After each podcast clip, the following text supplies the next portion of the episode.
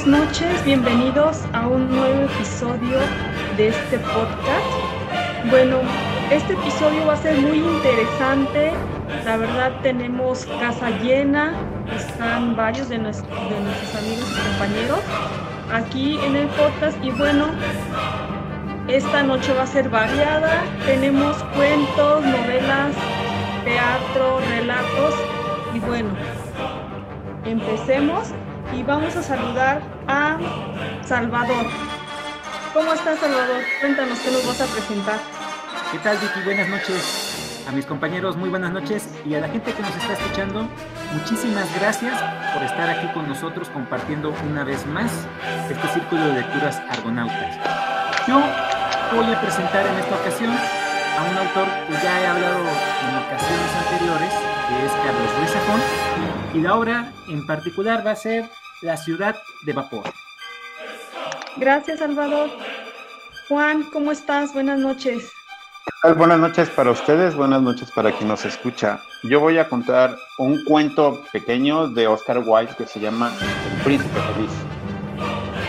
Gracias, Juan. Madre, buenas noches, ¿cómo estás? Platícanos qué nos vas a presentar el día de hoy. Hola, ¿qué tal? Buenas noches a todos. Eh, el día de hoy les voy a presentar El Resplandor de Stephen King. Gracias, Mabel. Buenas noches, David, ¿cómo estás? Hola, buenas noches, buenas noches a todos, buenas noches a los que nos están oyendo. Y hoy les vengo a presentar Después de Stephen King. Muchas gracias, David.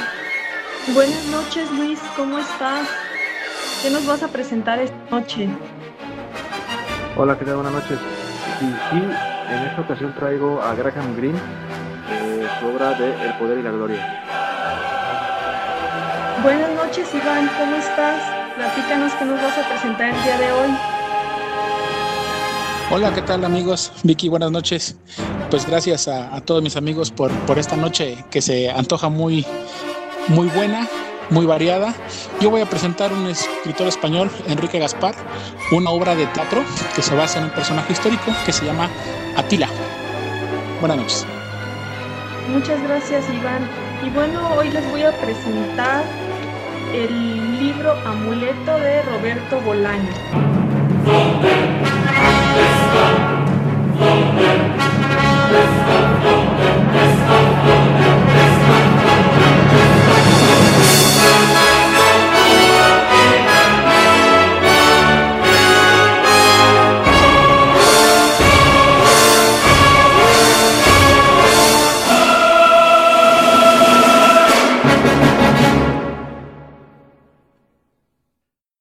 Bueno, pues vamos a dar inicio esta noche. Como todos comentamos, va a ser una noche con temas variados y me da mucho gusto que estén aquí compartiendo con nosotros y iniciemos con Salvador. Adelante, Chava. Muchas gracias, Vicky. Perfecto. Ya he platicado sobre Carlos Ruiz Zafón, la mayoría de la gente lo tiene ubicado, y para quienes no lo tengan ubicado, es un autor español, eh, lamentablemente falleció recientemente, hace unos años, y dejó un legado de libros entrañables, como lo es su, su tetralogía de La sombra del viento. Eh, los cementerios, el cementerio de los libros olvidados, perdón, La, sombra del viento es el primer libro.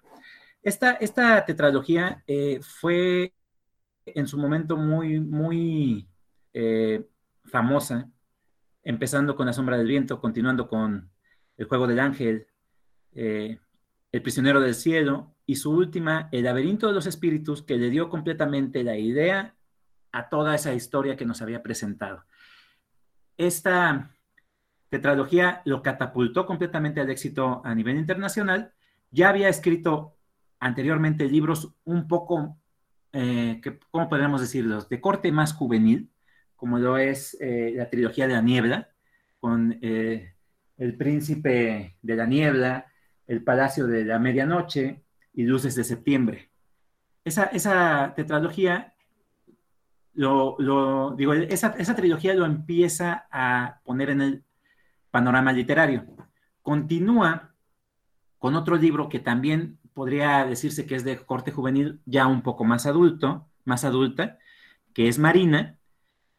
Y pues esta, esta última camada de libros ya lo hizo estar en un nivel internacional. Bien, la ciudad de vapor. ¿Qué es la ciudad de vapor? La ciudad de vapor es una compilación de cuentos, de varios eh, cuentos que había dictado en, diferentes lugares. Carlos Ruiz Zafón eh, también escribía para, periódicos, para eh, almanaques, para infinidad de, publicaciones literarias. Y en esas publicaciones había publicado, valga la redundancia, varios relatos cortos. Dentro de estos relatos cortos hay uno que ya también creo que habló Iván, que es la Rosa de Fuego, no recuerdo bien el nombre, pero eh, a mí me llamó la atención esta nueva edición con todos sus cuentos, todos sus relatos, y es que la verdad son muy pocos, muy pocos, no son tan, tan, este, eh, trabajados como yo hubiera esperado. A mí sí me gustó, pero tengo que decir que hay dos cuentos en realidad que me llamaron mucho la atención por su brevedad y por el contenido que tienen, porque el contenido se me hizo muy bueno. La brevedad se me hizo muy interesante viniendo de un escritor que en su última obra te presenta en El laberinto de los espíritus una obra de más de mil páginas, en El juego del ángel una obra de 700 páginas, en La sombra del viento otra, otra obra de unas 600 páginas, y el más corto podría ser El prisionero del cielo con unas 400 páginas. Es un escritor que sí tiene mucho oficio, que sí escribe eh, y, desarrolla muy bien el tema, desarrolla muy bien a los personajes, pero en estos dos relatos que les estoy comentando, me llamó mucho la atención por su tamaño. Por su tamaño dije, ah, mira, en ocasiones este tipo de escritores se desencasilla en que no pueden escribir nada corto, en que tienen que abarcar demasiadas páginas para poder contar una historia. Y aquí Carlos Ruiz Zafón muestra que tiene el oficio de escritor, que puede escribir también un relato corto. Estos dos relatos, el primero que voy a, platicar y que lamentablemente va a tener que contar en su, en su, en su concepción completa porque es demasiado breve, no podría yo abreviar ni siquiera el final, lo voy a contar completamente. El primero se llama La mujer de vapor y más o menos le da la idea al título del libro, La ciudad de vapor. La mujer de vapor comienza con un cuate que está recostado en una banca en la calle y que ahí va a pasar la noche porque no tiene un lugar en donde dormir. Repentinamente siente unos labios muy calurosos que tocan su piel, su, su, su, su cachetito, y está persona le susurra, ¿no tienes un lugar en donde quedarte? Acompáñame, ven. Entonces el cuate se saca de onda, se levanta, ve que es una chica muy bonita de unos 19 años, la sigue y llega a un edificio que está, podríamos decir que en ruinas, pero no, o sea, el edificio nada más está este, maltratado por la parte de la, de la fachada. Entra y lo recibe una serie de personajes que en lugar de hacerlo repelerse del lugar, él se siente más acogido. Unos niños que lo invitan a jugar a las escondidas, un adulto mayor que lo invita a jugar partidas de dominó o que le presta eh, revistas varias o libros para leer, una eh, señora que le, le deja de comer, le invita el té. Entonces el cuate, en lugar de sentirse excluido o en un lugar en el cual no le va a gustar porque la fachada es muy mala, porque ve que hay niños, porque ve que hay, gente que está entrometiéndose en su vida, se siente acogido, se siente feliz en ese lugar. Pero, continúa la historia, llegan unos agentes del orden y estos agentes del orden, en un principio él piensa que son eh, policías, pero no, son agentes de demolición. Lo que van a hacer es demoler completamente, poner explosivos para ya ponerle fin a ese edificio, que resulta ser que el edificio está dañado en su estructura por unas bombas que le pegaron ahí y que mataron a la mayoría de los inquilinos de ese edificio. El cuate se queda, ¿cómo es posible? La chica que, me trajo aquí cada noche viene a, mi cuarto y tenemos un encuentro pasional, estoy completamente enamorado de ella, eh, la gente que, con la que yo convivo, estoy muy, muy feliz, soy, soy muy, muy querido aquí, los niños me, motivan mucho para jugar, e, este cuate eh, que me presta los libros me mantiene entretenido, la señora me da de comer, soy feliz en este lugar. Pierde la cabeza, pelea con los, oficiales, lo meten a la cárcel y demuestran el archivo en el cual se ve claramente cómo están los cuerpos de la gente que vivía en ese edificio, no irreconocibles, pero sí eh, muy lastimados, muertos, acomodados en fila, ve a su amada en un traje blanco. El cuate queda consternado, pero en las noches, la chica logra burlar a los captores de este cuate, se mete a la celda y le pregunta, ¿siempre vas a estar conmigo? ¿Siempre me vas a querer? Y ahí termina este primer relato. Yo me quedé, wow. La forma en cómo me la platicó Carlos Ruiz Zafón, en un principio me pareció muy X, pero conforme iba avanzando, y te estoy hablando en un principio, el primer párrafo, continúa el siguiente párrafo, y el siguiente párrafo te narra unas nubes eh, bastante cargadas de lluvia, unas nubes muy marcadas como si fueran de un lienzo, de una pintura renacentista, la fachada de, este edificio muy gótico. Entonces me metió completamente en la narración y te estoy hablando de la primera página solamente. Y este relato no es de más de tres páginas. Y yo quedé completamente prendado de su narrativa. Ahora bien, vamos al siguiente relato. El siguiente relato se llama El Apocalipsis en dos minutos. La historia va de un tipo que está en el fin del mundo, el mundo está por acabarse, y el cuate dice, bueno, pues un alma menos, ¿no? Y entonces está en un edificio a punto de lanzarse para acabar con su sufrimiento, se acerca un ángel y el ángel le dice, no lo hagas, te ofrezco tres revelaciones, tres deseos, pero no te suicides. Y el cuate le dice, ok, quiero saber la verdad de la existencia, quiero encontrar el amor y quiero encontrar una motivación. Entonces el ángel le dice, te amo, acompáñame. Se compran un helado antes de que termine el mundo. Él lo prueba y le dice, esto es todo lo que me pediste me tienes a mí. Caminamos, tienes una motivación y esta es la verdad del mundo. Y ahí termina el relato. Y yo me quedé de nuevo. ¡Wow!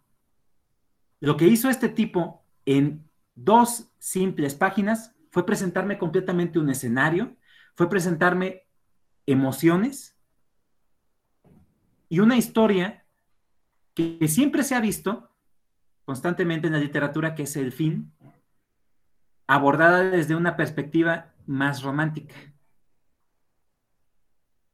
Eso me gustó mucho. Y en esto definitivamente demuestra Carlos Ruiz Zafón la calidad de su pluma. Y a todas esas personas que decían que no podía escribir un relato corto, los invito a que lean La ciudad de vapor.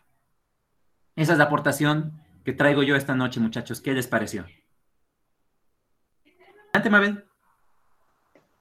Gracias. Oye, pues está súper bien el libro, ¿eh? Lo voy a conseguir. Me gustan mucho las dos historias, sobre todo la primera, en eso de que como dices, que este autor tiene la capacidad de, desde la primera hoja, describirte también, hacer que te adentres en la historia y que el final, ¿no? Que resulta que es la razón por la que él se trastornó, que descubre que había estado conviviendo con fantasmas todo ese tiempo, inclusive con la mujer que le gustó, entonces sí fue, se sacó de onda totalmente, entonces sí, creo que es muy buen autor para descubrirlo. Perfecto. Gracias, Mabel. Eh, pues sí, unas, eh, unos relatos muy interesantes. Salvador, em, fíjate que estarán en mi lista porque me gustan mucho las, esas, eh, esos relatos, esas historias que, que profundizan y que me meten ¿no? a, a dicha historia. Y bueno, no sé si alguien más quiera comentar. Adelante, David. Este, gracias. Este, Risafon es, es mi, mi, más pendiente. Y, ahora con estos relatos, este, pues ya, ya me animaste. Voy a ser muy payaso. La primera historia, cuando, cuando empezaron a ser amables, dije, ah, ya sé para dónde va. Pero son, las son las clásicas historias que, que a mí me gustan. Este, una, una, una pregunta. Eh, este, se me fue una pregunta, pero ¿crees que es la, la misma calidad a sus novelas a este a esto a, estos a estos relatos. Ya me acordé de la otra pregunta. Es el único es, es, el único recopilatorio que tiene sí sí es el único. Es editado eh, actualmente. Ahorita te digo bien cuándo se editó.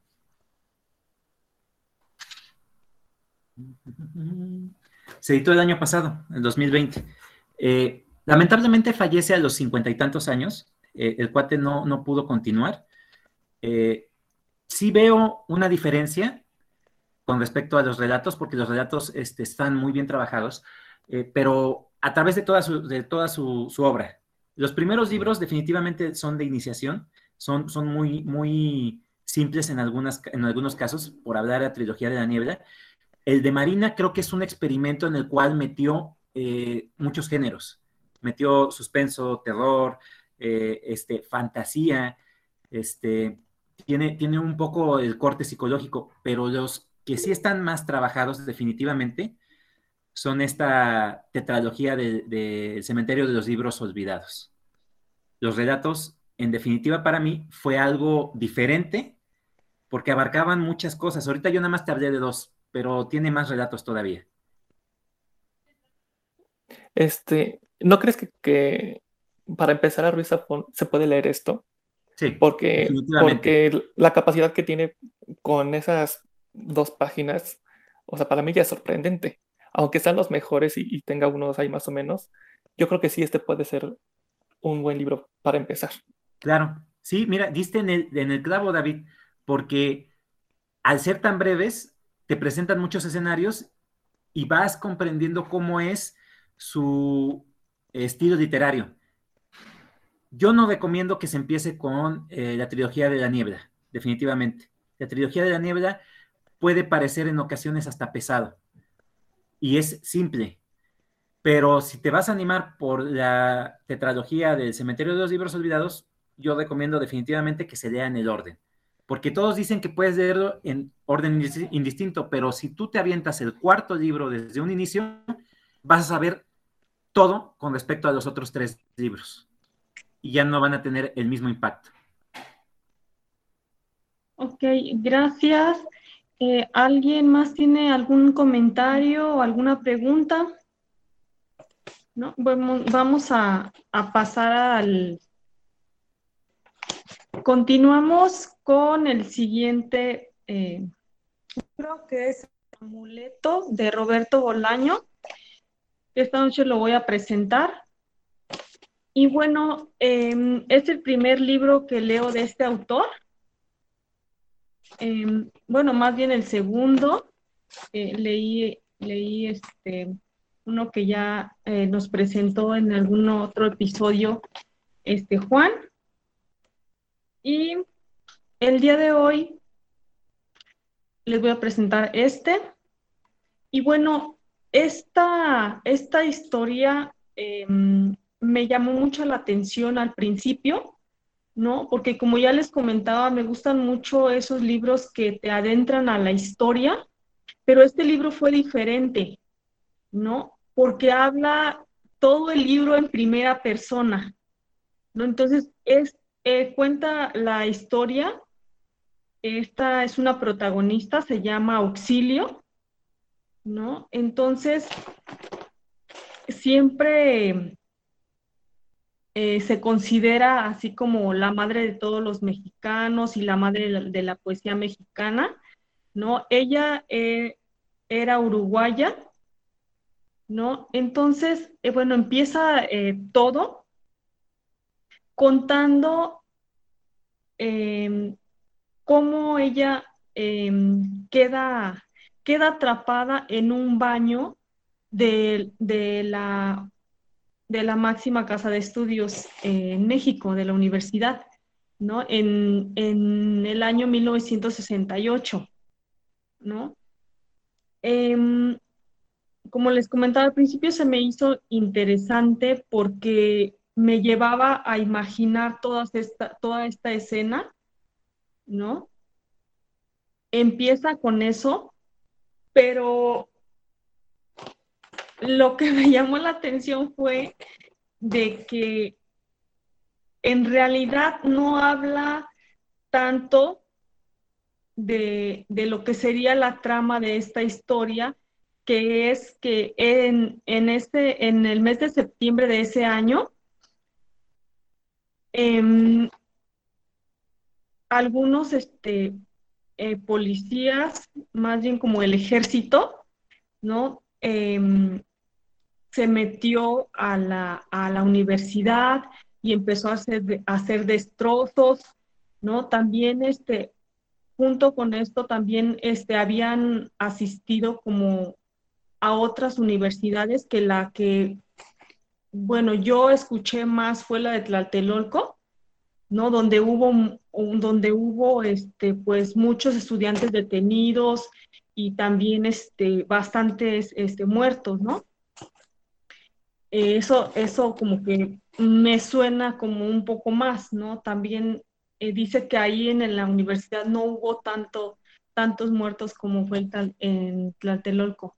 Entonces, bueno, empieza aquí que, ella estuvo este, 10 o 15 días. Aquí em, el libro más bien como que trata de los pensamientos que ella tiene.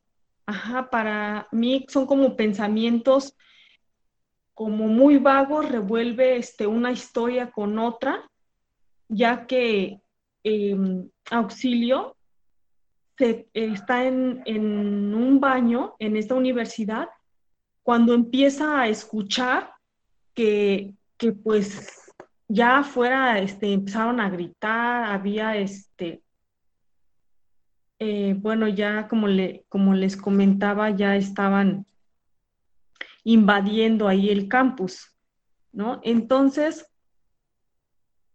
cuenta cómo ella se esconde, ¿no? Se esconde y cómo este, entran como a revisar este, el baño y ella nada más alza los pies y ahí se queda hasta que sale, sale este, el del ejército y este,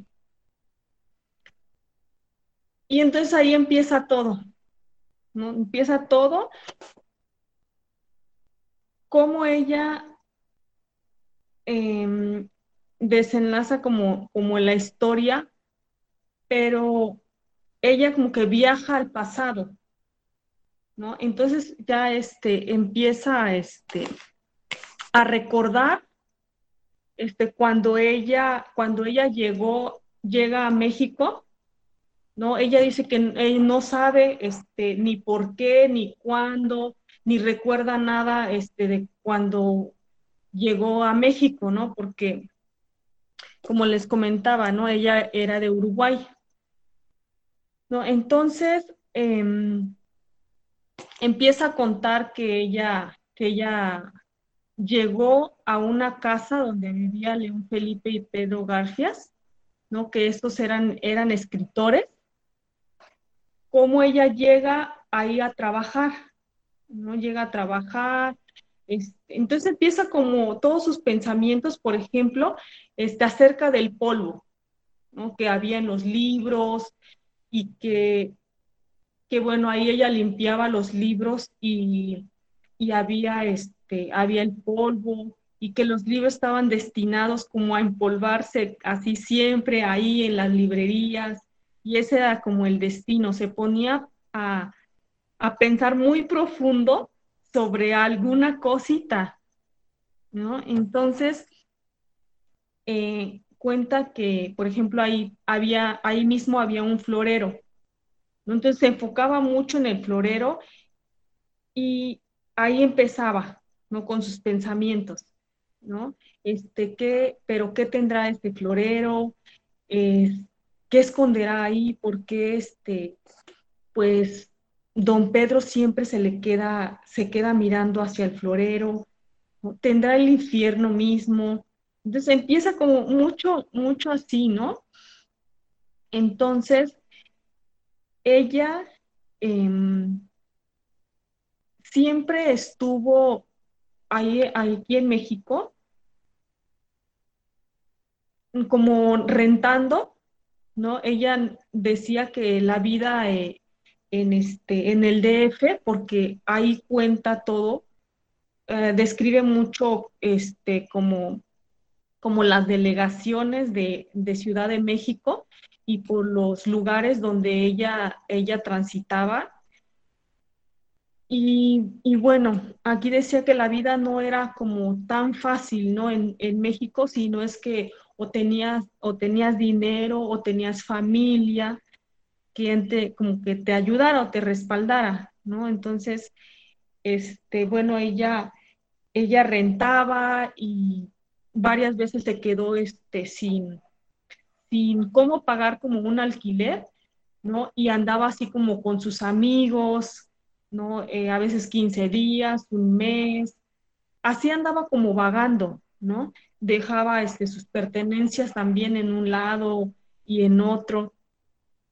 Entonces empieza a contar muy pocas partes en realidad de lo que fue este de lo que fue este, este aislamiento que ella tuvo, ¿no? Porque todo, todo el libro se basa como en, en sus recuerdos, en sus recuerdos, ¿no? Entonces, em, habla mucho de, de que conoció a un tal Arturo, ¿no? Por ejemplo, cómo ella se hace, se hace amiga, amiga de, este, de, un, de un escritor, cómo, em, cómo como eh, siempre, por ejemplo, ella se la pasaba este, con amigas, o por regular con hombres, con hombres. Aquí describe que ella ya es una mujer mayor, ¿no? Que tiene, que es este, que es delgada y que tiene el cabello como príncipe valiente, dice ella, ¿no? Y siempre se mantiene como, como en esta, en esta risa, en, en, en su carácter es muy alegre, ¿no? Entonces, ella se la pasa eh, rodeada de escritores, de pintores y cuestiones así, ¿no? Que platicaba con ellos. No sé, me suena como, como aquella contó la vida privada de ciertos escritores o de ciertos pintores, ¿no? Así, así me sonó, ¿no? Entonces, em, en realidad, como les comentaba, no cuenta mucho de, la, de lo que pasó, ¿no? En realidad, este, ese día, ¿no? Cuando, cuando bueno, entraron, este, cuando el ejército toma en posición el, el campus, ¿no? Porque ella menciona que está sentada en el baño, sentada al baño, ya ni sabe, no sabe ya ni cuánto tiempo pasó, ¿no? Porque dice, eh, yo pasé más de 10 días, este, o 15, ya no recuerdo, ¿no? Pero del 18 de septiembre al 30 de septiembre, ¿no? Entonces comenta muchas cosas así, como que ya no se acuerda, este, de repente pues ya se acuerda de, algunas cosas, ¿no? Em, me pareció, como les comentaba, em, que a veces tenía pensamientos muy, muy vagos, pensamientos muy vagos. Em, me gustan mucho las historias que me, que me llevan a imaginarme las cosas, pero creo que este, este, este libro este, es pequeño, tiene 63 páginas, ¿no? Pero sí, al principio me gustó y ya después ya sentía que era muy repetitivo lo que, lo que ella recordaba, ¿no? Muy repetitivo y cuenta de, del encierro que tuvo, así como, este, bueno, me dormí, este, recargada ahí en el baño y me desperté y después pensé esto, pero me dormí, me dormí y perdí la cuenta de cuántos días estuve aquí y me dormí y desperté. O sea, sí, no, no contó mucho en realidad como que de, del encierro, ¿no?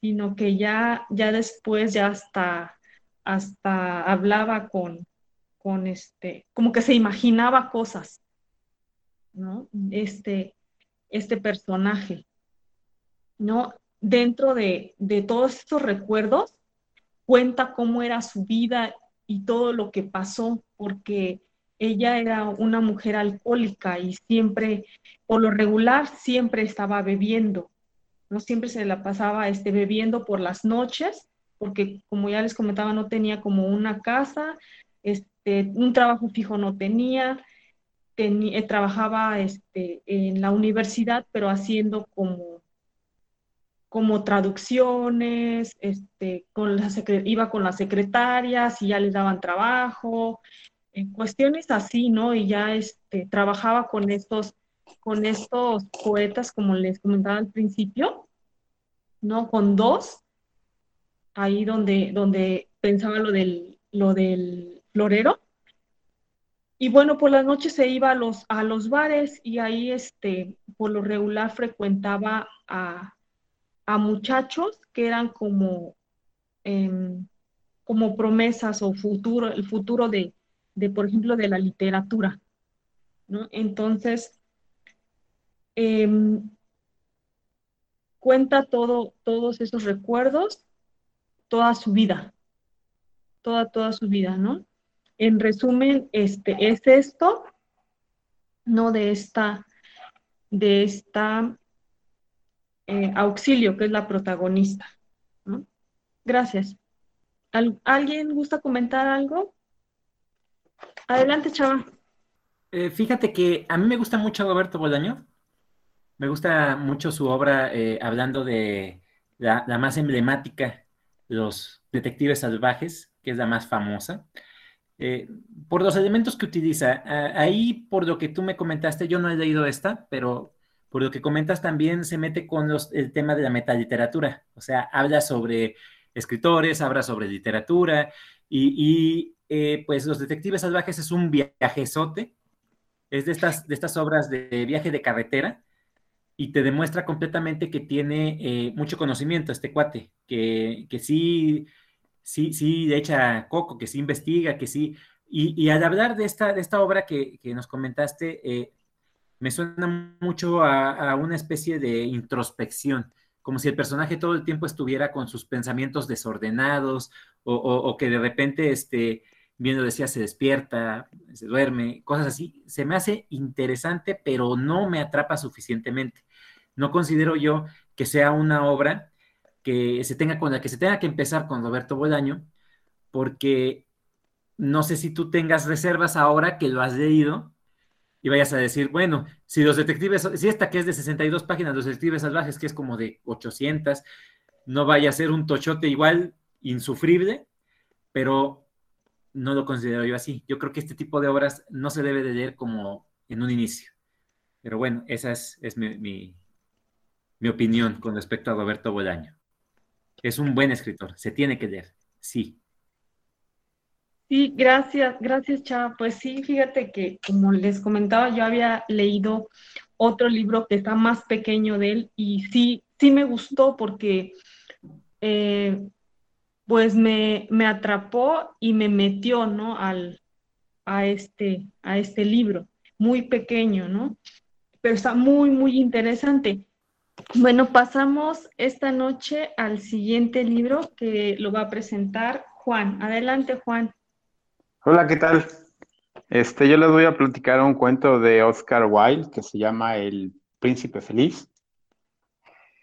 Eh, la historia cuenta que es un país de Europa, hace 200 años tal vez, y no cuenta la historia del príncipe, simplemente es, hicieron una estatua gigante que sobresalía la ciudad, este, de un príncipe feliz, en la espada le pusieron un rubí, de ojos tenía esmeraldas, y lo forraron con laminitas de oro, o sea, se veía muy bien y estaba hermoso, ¿no? Y se veía contento.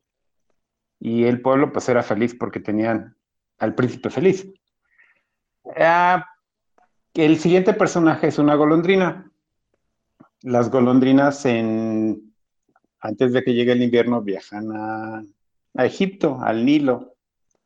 Y entonces todas las golondrinas empezaron a emigrar, excepto una, que es el personaje principal de este cuento. Y la golondrina se enamoró de un junco en un río y este, obviamente el junco no le hablaba, pero ella siempre llegaba y le decía, hola, ¿cómo estás? Qué gusto estar contigo, me gusta estar contigo, este, te quiero y todo eso, ¿no? Y cuando hacía aire, este, pues el junco se movía y entonces decía, la golondrina dice, ¿bailas para mí o bailas para los demás juncos? O sea, no veo que seas exclusivamente para mí. Y pues también el viento hacía que se movían las ramas y decía, bueno, ¿bailas con ellas o, qué quieres hacer, no? Y las golondrinas le dijeron, ya nos vamos, vámonos. Y ella dijo, no, todavía no, todavía amo a mi junco. O sea, quiero estar todavía un rato más con ella, ¿no? Con él, antes de que empiece el invierno, el crudo invierno. Y, este, y se fueron todas las demás golondrinas y ella se quedó cuando dijo, ah, creo que no vamos a hacerla tú y yo, o sea, al Junco le dijo, creo que no. Entonces, pues ya me voy, me voy a, a mi migración. Y pues ya era un poco tarde y entonces dijo, no, pues no voy a viajar de noche. Entonces, por azar el destino, llegó a la estatua del, del príncipe feliz y dijo, ah, creo que me voy a acurrucar aquí en sus pies y ya mañana inicio mi viaje. Y de pronto sintió que le cayó una gota y entonces levantó la vista al cielo y dijo, no, pero pues no está nublado, no está lloviendo, o sea, ¿por qué? Y le volvió a caer otra gota y dijo, ¿de dónde?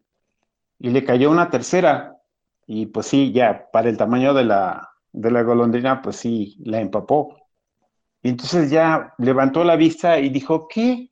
¿Qué pasó? ¿Dónde está? ¿O qué? Y entonces resulta que, el, que la gota cayó porque el príncipe estaba llorando. Entonces las, las gotas eran lágrimas. Y entonces ya se le acerca la golondrina a la cara del, del príncipe y le dice, ¿por qué lloras? Dice, es que desde aquí veo a una, una ventana de una señora que está este, haciendo un vestido, no tiene dinero, este, tiene que tener el vestido para que tenga dinero y pueda comer. su hijo está enfermo, su hijo le pide naranjas, eh, pues no tiene dinero, no tiene cómo obtenerla y entonces lo único que le da es agua de río. O sea, va al río y le da agua para que pues se calme, ¿no? Y le dice la golondrina, no, pues sí, está difícil. Y entonces el príncipe le dice, toma el rubí de mi espada y llévaselo dásela para que pueda tener dinero. Y dijo la golondrina, ah, claro. Entonces, de alguna manera, quita el rubí, vuela hasta la casa de la señora, se mete, la pone en la mesa. Y la señora pues se emocionó, ¿no? Al verla junto a su dedal estaba el rubí y dijo, ah, ya vamos a tener dinero para comida, vamos a tener dinero para fuego, para leña, para eso. Y la golondrina también se acercó al niño y como aleteando acerca del niño, este, el niño se sintió contento, se sintió bien y dijo, ay, qué, qué bien me siento, ¿no? Entonces, ya la golondrina se va, llega otra vez con el príncipe y dice, bueno, este, mañana me voy, me voy a Egipto. Y ya se, se acurrucó, se durmió y al día siguiente le dice otra vez el príncipe, oye, ¿no te puedes quedar otra noche más? Y dice la golondrina, ¿por qué? Dice, es que allá, dice, desde aquí veo la ventana y veo un escritor que está haciendo una obra, pero no tiene comida y no tiene fuego y pues no, no tiene energías para terminar su obra. Y le dice, quítame un ojo, una esmeralda. Y le dice, pero ¿cómo? Y no vas a ver. Dice, no importa, tú quítamela. Y entonces le quita la esmeralda y se la lleva al, escritor y pues que el escritor vio la esmeralda y dijo, ah, voy a terminar la obra, voy a tener comida, voy a tener fuego. Y pues como era invierno, pues necesitaban fuego para poder estar bien. Y regresa a la golondrina y le dice, bueno, mañana me voy. Y el príncipe le dice, no te vayas, quédate una noche más. Una más y ya. Dice la golondrina, está bien. Al otro día, este, había dos niños pobres, este, que estaban durmiendo debajo de un puente y se estaban abrazando porque tenían frío. Y llegó la ley y les dijo, no, no pueden estar aquí. O sea, vámonos, vámonos. Entonces los niños corrieron y le dice el príncipe, dice, toma mi otro ojo y llévaselos a los niños. Y dice algo, no, porque te vas a quedar ciego, ya no vas a poder ver. Dice, no importa, tú llévate mi ojo o llévate la esmeralda. Entonces la golondrina la toma, se lo lleva a los niños, los niños lo comparten con otros niños, o sea, se ponen felices porque ya tenían por lo menos para comer y algún lugar donde esconderse del, o resguardarse del, frío. Y igual dijo la golondrina, esta es la última, el último favor que te hago, mañana me voy porque empieza a contar historias de, del Nilo cuando bajaban los leones a tomar al río, o que un, este, un emperador de sus pirámides, o sea, empieza a narrar cosas que vivió cuando viajaba y dice que los cocodrilos, o sea, empezó a platicar que pues ya tenía ganas de irse. Y le dice el príncipe, no, dice, una noche más. Y este, y el príncipe desde su altura veía o comparaba cómo la gente pobre sufría. No tenía comida, no tenía fuego, no tenía nada. Y también veía que los ricos pues salían al balcón, salían a pasear, salían a fumar, salían a comer, o sea, el contraste de la burguesía y el proletariado, o ahí no se sentía a gusto el príncipe. Y entonces le dijo a la golondrina, ¿sabes qué? Toma mis, mis adornos, mis este, laminitas de oro y velas a repartir a los pobres. Y le decía a la golondrina, pero es que, pues ya no vas a ser bonito o ya no te vas a ver bien. Dice, no importa, hazlo. Me haría más feliz saber que la gente pobre pues se va a sentir a gusto. Y entonces empezó a, desmantelarlo, por decirlo de alguna manera, empezó a quitarle las laminitas de oro y le empezó a repartir a la gente pobre, ¿no? La gente pobre pues estaba feliz. Pero nadie se daba cuenta de la estatua, o sea, la gente era cuadrada, o sea, no, nunca vieron hacia arriba, que ya no, ya no estaba como estaba la estatua original. Y este, algún día, ya mucho tiempo después, le dijo la golondrina, ¿sabes qué? Ahora sí ya me voy. Y le dijo, no, quédate una noche más. Esa noche más ya era mucho tiempo, ¿no? Y este, pero pues ya tenía frío, entonces se fue a currucar a una, panadería porque había más calor por el horno. Y este, y en ese tiempo pasó el, este, el, el alcalde y voltearon a ver la pirámide la pirámide de la estatua. Y dijo, ah, qué fiesta. Y dijo, ah, creo que la vamos a tener que quitar. Y sus concejales, pues siempre hacían lo que el, el otro decía y dijeron, sí, hay que quitarla. Y ahí termina, no termina el cuento, pero el final es completamente diferente, me emocionó tanto que lloré y no les voy a contar el final. Para que lo lean, es un cuento pequeño. Es de Oscar Wilde. Muchas gracias, Juan. Gracias, Vicky. Bueno, pues eh, agradecer a, Juanito que nos trae este tipo de, cuentos. Eh, creo que te estás haciendo un especialista, amigo, en, Oscar Wilde. Ya te escuchamos El fantasma de Canterville, te escuchamos El gigante egoísta. Hoy nos estás trayendo eh, El príncipe feliz. Y la verdad es que, como, como siempre he, compartido, yo también me gusta mucho la literatura de, de, este escritor, porque está, está cargado de muchísimo mensaje. Y, y creo que a veces cuando queremos encontrar buenos cuentos, no es necesario buscarle mucho. Eh, agarras un, libro de cuentos de Oscar Wilde y todos me atrevería a decir que tienen una, una gran carga temática de contenido y que además, como tú dices, que siempre te dejan un buen sabor de boca. En el caso de que presentaste hoy, yo recuerdo la primera vez que lo leí me, gustó tanto.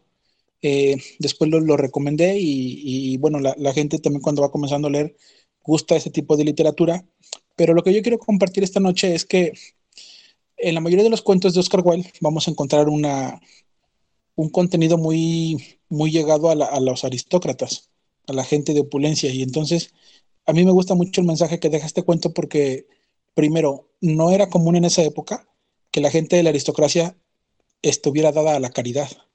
Y entonces, de alguna manera, el príncipe feliz, que es un tipo que tiene joyas y que tiene la, la, posibilidad, por medio de una golondrina que, ya se puede, eh, pues él le puede ya dar la figura de una conciencia, ¿no? O de una moral, pues decir, pues oye, pues aquel no tiene, aquel le falta, aquel está necesitado.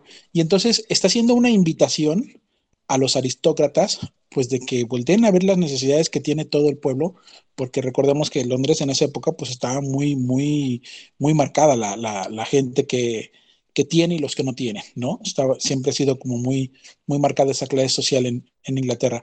Y, segundo, que, también hace una metáfora muy bonita, que al final, bueno, no al final, casi al final, ya digo Juan, pues cuando se dan cuenta que no tiene nada, dice, mira qué fea está.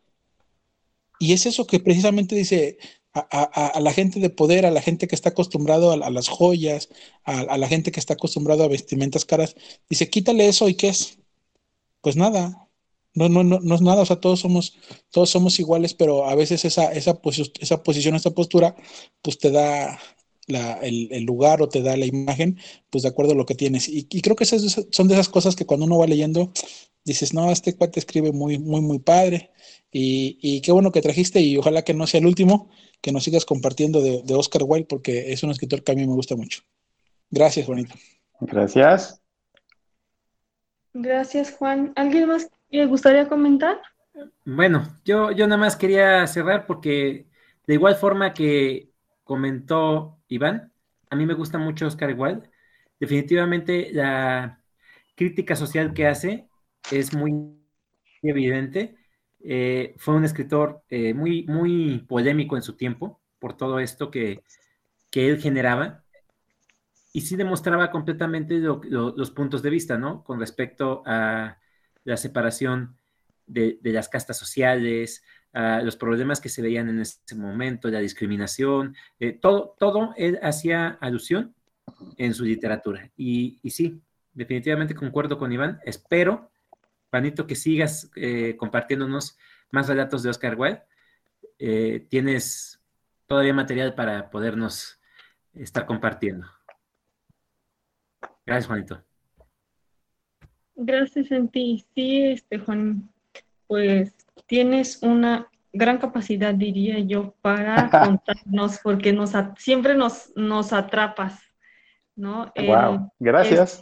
Está, interesante eh, los libros que has compartido, pero aparte el cómo lo cuentas, me gusta mucho. Muchas gracias. Y bueno, pasamos. Gracias. Mabel. Adelante, Mabel. Sí, gracias Vicky. Eh, sí, esta noche les voy a presentar otro libro de también Stephen King, es uno de mis autores favoritos de terror. Esta novela, El Resplandor, escribió hace mucho. Es una novela que escribió él en 1977 y me parece que sigue teniendo mucho, pegue todavía entre muchos autores, al grado de que, bueno, de solamente también todos saben, ¿no? Que salió una segunda parte, incluso una película, que ya habla más del hijo del personaje principal, Jack Torrance. Bueno, en esta obra trata, se concentra mucho lo que son los poderes sobrenaturales, los fantasmas. habla de que el personaje principal, que se llama Jack Torrance, es un hombre casado con un niño chiquito de 5 años, que es el que tiene esos poderes. Entonces, él por necesidad estuvo, fue primero profesor, fue escritor, pero no le iba muy bien en sus trabajos porque tenía muchos problemas con, con el enojo, no sabía controlarlo y, y aparte tenía alcoholismo, entonces, en algún momento se le presenta, se puede decir, la oportunidad de oro para trabajar en un hotel. Muy bonito, un hotel enorme que está entre el bosque y las montañas. Entonces es llamado a trabajar allá durante el invierno, que no hay nadie, no hay huéspedes, no hay nada. Entonces él tiene que ser el vigilante de ese hotel y pues pasar con su familia todos esos meses de invierno. Ya saben, en, Estados Unidos hay muchos meses así helados, que cae la nieve, el aislamiento. Entonces sí es, ahí es donde empieza la historia. Ah, ahí llegando al hotel, el niño que se llama Dani conoce al cocinero, que resulta que también tiene estos mismos poderes de ver ciertas cosas que los demás no. Entonces ahí se va desarrollando la historia, pasan muchas cosas, poco a poco el niño va, de lo que no pasaba al principio, poco a poco el niño va viendo sí, fantasmas, va viendo apariciones y lo peor es que va notando que su padre cada vez va siendo más controlado por el hotel. Entonces, pues sí, pasan una serie de acontecimientos, el grado de que el niño ya se siente en peligro, llama telepáticamente este cocinero que él se encuentra viviendo en otro estado, le pide por favor que vaya al hotel para rescatarlos. Entonces se suscita una cosa, no, no sé si ustedes han tenido oportunidad de leerlo, este libro, pero el final es increíble. Y claro, Obviamente, como varias películas de Stephen King, de esta se hizo también una película, me parece que también en los ochentas, y fue interpretado por Jack Nicholson. Entonces sí le hizo bastante bien. Y también salió otra serie con otro, mm, ¿cómo se puede decir? Con otro actor. Y sí, también bastante bien, tuvo su éxito. Entonces sí, yo lo considero una de las mejores novelas de Stephen King que he leído hasta el momento. También leí Cementerio de Mascotas y acabo de ver un libro en la librería que me gustaría conseguir, se llama Ojos de Fuego. Ese sí no sé de qué año sea, quizá David me, me ayude a recordarlo, pero sí se ve tan interesante. Todos los libros que ha escrito Stephen King están escritos con tal detalle que igual que como el autor que nos presentó Chava, te, te mete tanto en la historia que ya te sientes ahí, que sientes todas esas emociones de los personajes, todo lo que vivieron, entonces es, es padre, es una experiencia interesante. Y no sé, ¿alguien le gustaría comentar algo? ¿Tiene una duda sobre el autor o, el, o este libro? Este, me dicen el mero mole. todos saben. Gracias. Todos saben que soy el más fan. Voy a empezar. Como que tengo muchas cosas en la cabeza. Primero, Ojos de Fuego. Te voy a decir de qué se trata. Es una niña piromana. Entonces, en resumen, este, lo, este, el gobierno se da cuenta y van por ella. Sí te lo recomiendo.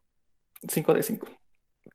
Este, para no entrar en detalles con la película de Resplandor, que, ya todos, que ya todos saben, lo que me gustó mucho tu reseña, es, un súper resumen. Este, lo que, lo, que también rescato es la ambientación. O sea, sí, están así en las, en las montañas, con la nieve, pero es, las, es la soledad. Porque imagínate que, o sea, tú como papá, como mamá, o como él, bueno, como él, él que ve fantasmas, ¿no? Y que tiene e, este resplandor, que, que eso ya es, ya es muy grave.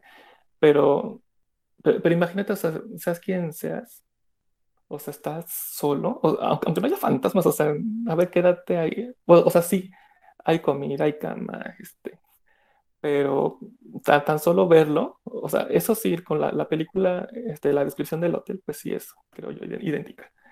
Este, pero, pero imagina, o sea, la percepción de Dani, de primero, o sea, ver, fantasmas, tener ese poder, no saber qué hacer con ellos, este, ver que, que tu papá poco a poco, se, este, el hotel se va apoderando.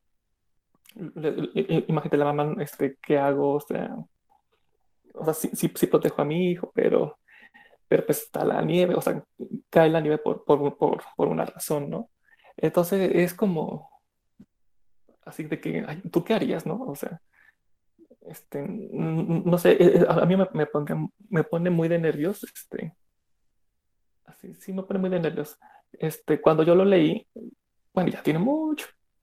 Recuerdo así, este, cuando el que le explica cómo funciona el hotel ahí de un caldero, no me acuerdo qué máquina, pues sí, cosas de, de máquinas, de partes de máquinas que yo no entiendo. Hay una, la, la parte más interesante que es sobre la historia de los inquilinos. No me, no me acuerdo, no, no, me acuerdo, pero creo que también como que se hizo un poco difícil seguir la línea, pero, pero de ahí en fuera sí, sí me dio, me dio mucho miedo la parte de unos, de unos leones, no voy a decir qué. Este, pero sí, sí, sí, sí, sí, le, sí, sí es el de los grandes favoritos. Y, y, para hablar tanto de Doctor Sueño, que es, que es algo criticado, este, a mí también me gustó mucho.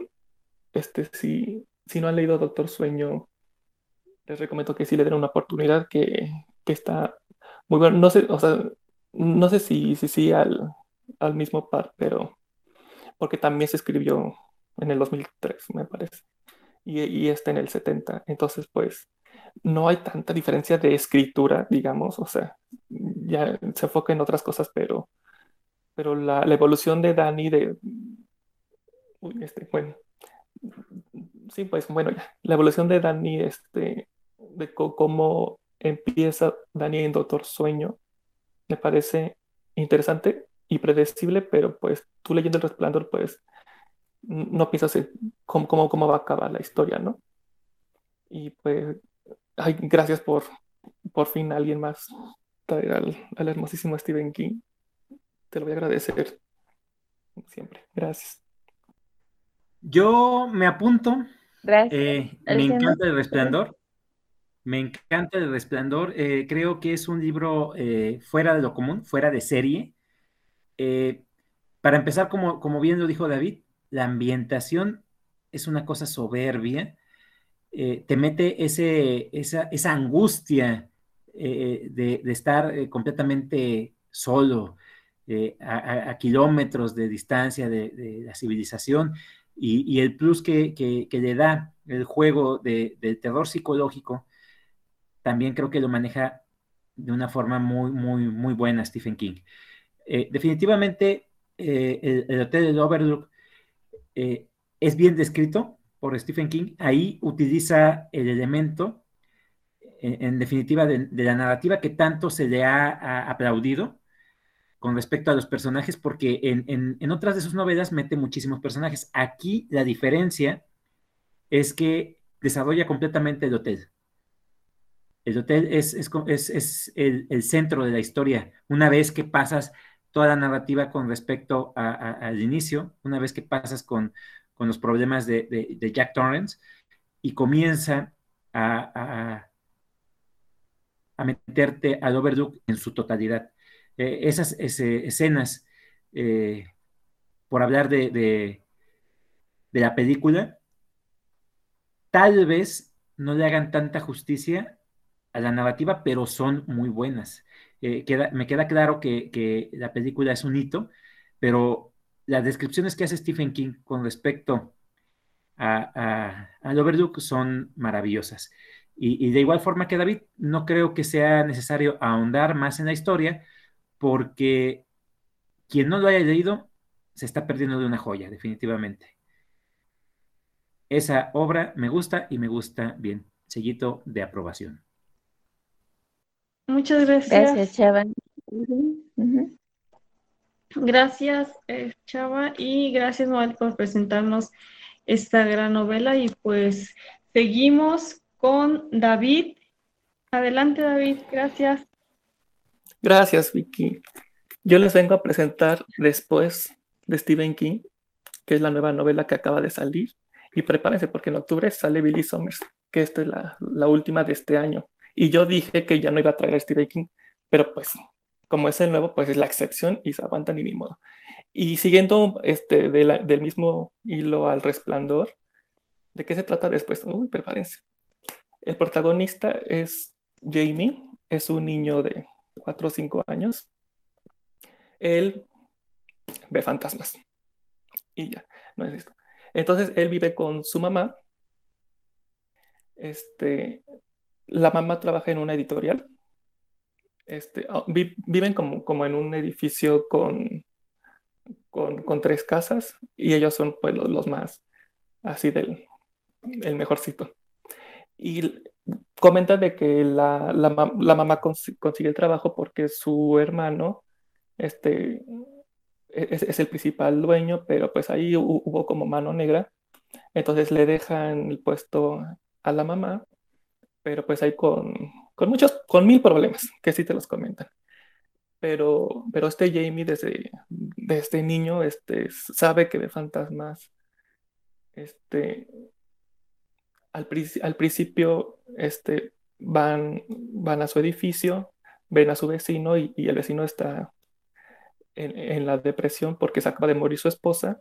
Entonces Jamie ve a la esposa ahí al lado de, al lado de, de su esposo y Jamie pues, acaba de regresar de la escuela con un dibujo y le dice a la, a la muerta, mira, hizo un pavo verde, ¿no? Así.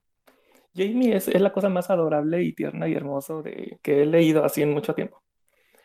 Este, este Jamie comenta de que cuando, cuando las personas mueren, este, sí se quedan en el lugar donde las asesinan, y, y, como al poco tiempo como que se van de, este, se van desvaneciendo, primero como los deja de escuchar, después los, deja de ver y pues ya se van, pero sí se quedan como, como, como un rato y siempre dicen la verdad. Entonces, aparte de que, bueno, el vecino que se le muere la esposa, pues aparte está muy triste que se le pierde uno los anillos y ya Jamie le dice, dice como, dice tu esposa, así como los anillos están acá, ¿no? Y él, y él, ay, sí, sí, tú, ahí nunca los podría esconder. Este, pero la, la mamá este, siempre,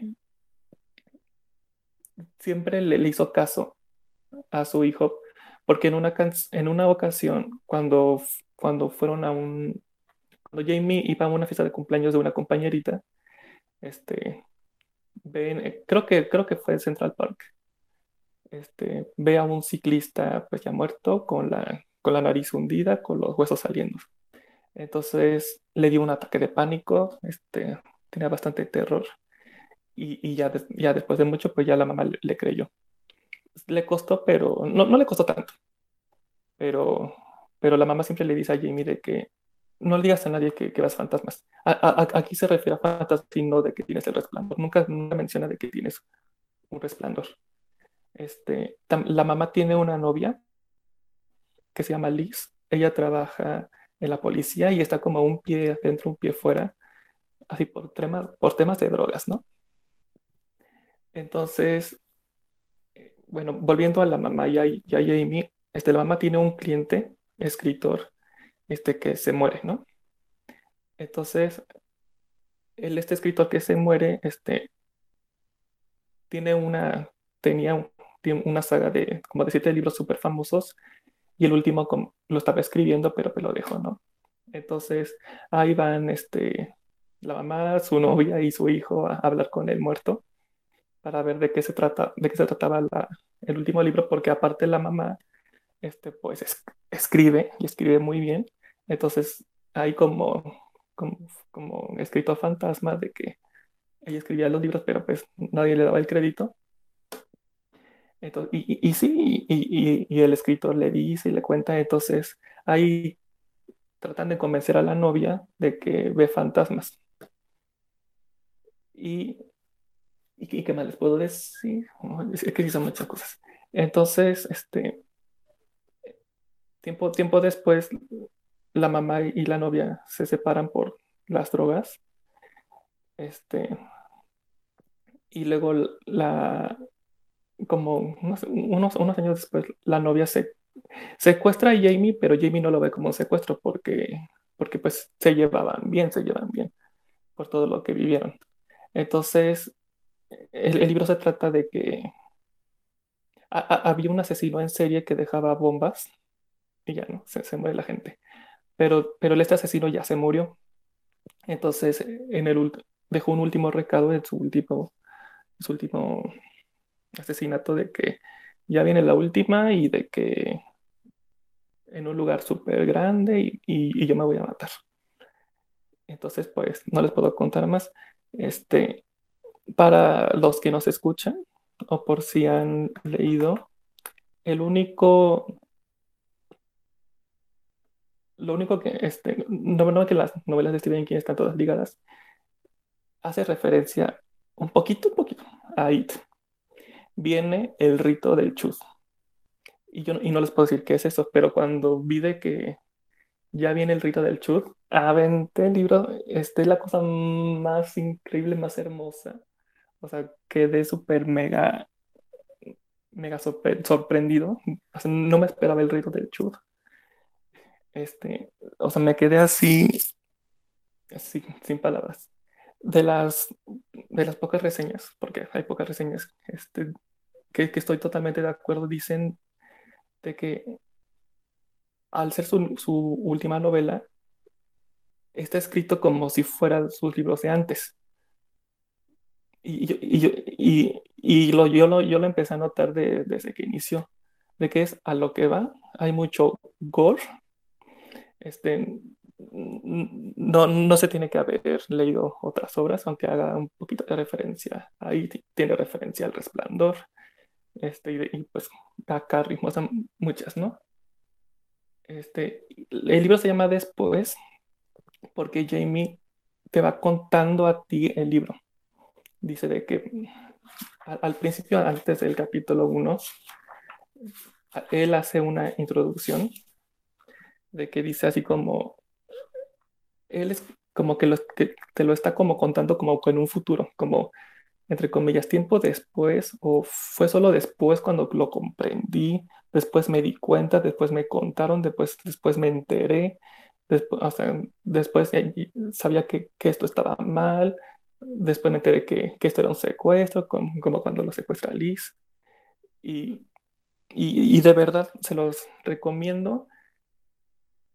Y, es algo que no había dicho, de que se los recomiendo para empezar a leer a Stephen King, porque es, aparte de que está barato, está súper corto, tiene 240 páginas, es a lo que va, sí da miedo, te da mucha ternura. Jamie, Jamie es lo, de lo más gracioso, la dinámica que tiene con su mamá es increíble, se hacen bromas que solamente ellos entienden. Este, toca, toca, temas de las drogas, del alcoholismo. Este, este, no sé, y, aparte los, a los fantasmas que ves son, son, como siempre dicen la verdad, son así como amables, así, sabes que, que no va a pasar nada. Pero sí, lo que le da el, el toque el corazón al libro es el rito del chud, que, que así que desde mi libro favorito que lo leí el año pasado, o sea, de que lo así casi casi lo aviento, así de que no puede ser que, que venga el rito del chud. Pero de verdad, si pueden, eh, este, como la mayoría este, apenas está iniciando con él, sí se los recomiendo bastante. Gracias. Muchas gracias, David. Em, ¿Alguien gusta comentar eh, de este libro o de este autor? ¿Alguna pregunta? Adelante, Salvador. Gracias, Vicky. Eh, me dejas este, muy picado, David. Eh, me parece interesante que haya retomado todos esos elementos de Stephen King que tenía en su narración clásica. Eh, el rito de Chut definitivamente me anima completamente a, tratar de leer esta obra. Y más que nada porque tengo esa curiosidad de saber por qué aparece el rito. Eso por un lado. Eh, por otro, este, las referencias que comentas que hace con respecto a sus obras anteriores, pues definitivamente ahí atrapa completamente por la nostalgia, ¿no? La nostalgia de, las obras que son emblemáticas de él y que a mí en particular me han gustado muchísimo. Desde ahí, eh, El Resplandor y, toda esta eh, conexión que hace con respecto a su, a su universo, a, todas sus, sus, historias, ¿no? También me, me gusta eso, ese, ese detalle que tiene con los lectores. Pero bueno, esta obra eh, me has animado completamente. Yo tenía un buen rato sin, sin conectarme nuevamente con King eh, por hablar de sus obras este, actuales, pero esta eh, me llama la atención por todo esto que has platicado. Este, sí, gracias. Este, sí, afortunadamente recomiendo esto para empezar porque este, no, no tiene las grandes referencias, entonces este, sí se puede leer muy bien, lo puedes leer en dos días. Este, te atrapa tanto, Salvador, de que dejé mi lectura actual y lo acabé haciendo en tres, cuatro días, en cuatro días, porque un día no leí. Este, pero de verdad, de que, de que sí te atrapa, de que es a lo que va, pero te mantiene en suspenso de que sí quieres saber qué sigue, pero, pero con mucho corazón. Entonces, tiene así como así todos los géneros y decir que tiene terror y que te da tristeza, pero lo amas a todos, pero te caen bien, pero, pero te da coraje hacia la novia que es una... Ah, bueno, vamos viendo. Pero sí, si tiene la oportunidad, este, sí, o sea, por lo barato, por lo corto, por lo que te va a atrapar. Y, y sí les recomiendo a todos, a ustedes, al panel, a los que nos están oyendo, de que de, sus últimas obras, eh, esto, o sea, esta la supera así a, las últimas, pero por, por muchísimo. Lo hiciste con el, con el rito que es, mira, temblé. Muchas gracias, muchas gracias David. Eh, pues sí, suena muy interesante y la verdad el, el que te atrape y el que tengas todas esas emociones que, que trae dentro del libro, pues lo hace aún más interesante y para los amantes de las novelas de terror, bueno, pero creo que este va a ser ya el, primero ya en la lista. Gracias, David, por presentarnos esta novela y eh, vamos a, continuar. Y este es el turno de Luis. Adelante, Luis. Hola, ¿qué tal? Gracias, Vicky. Sí, en esta ocasión traigo un, libro que me gustó mucho de, del escritor inglés Graham Greene, considerada una de sus obras más notables de su este, narrativa. Y es más, y es ni más ni menos que va a hablar de un tema que me apasiona y me gusta mucho, y es sobre la historia de México. Entonces, es, es muy interesante ver cómo unos ojos de fuera van, porque eh, se puede decir, eh, van, van a ver lo que ocurre aquí, ¿no? Entonces es otra crítica, es otro enfoque de ver nuestra historia y me gustó mucho cómo lo planteó en esta, en esta novela, porque es una novela. Y bueno, ¿de qué trata? Bueno, pues sabemos que, que pues a lo largo de la historia la, religión ha sido, o ha, demostrado más que nada ser un poderoso este, motor para mover la guerra, ¿no?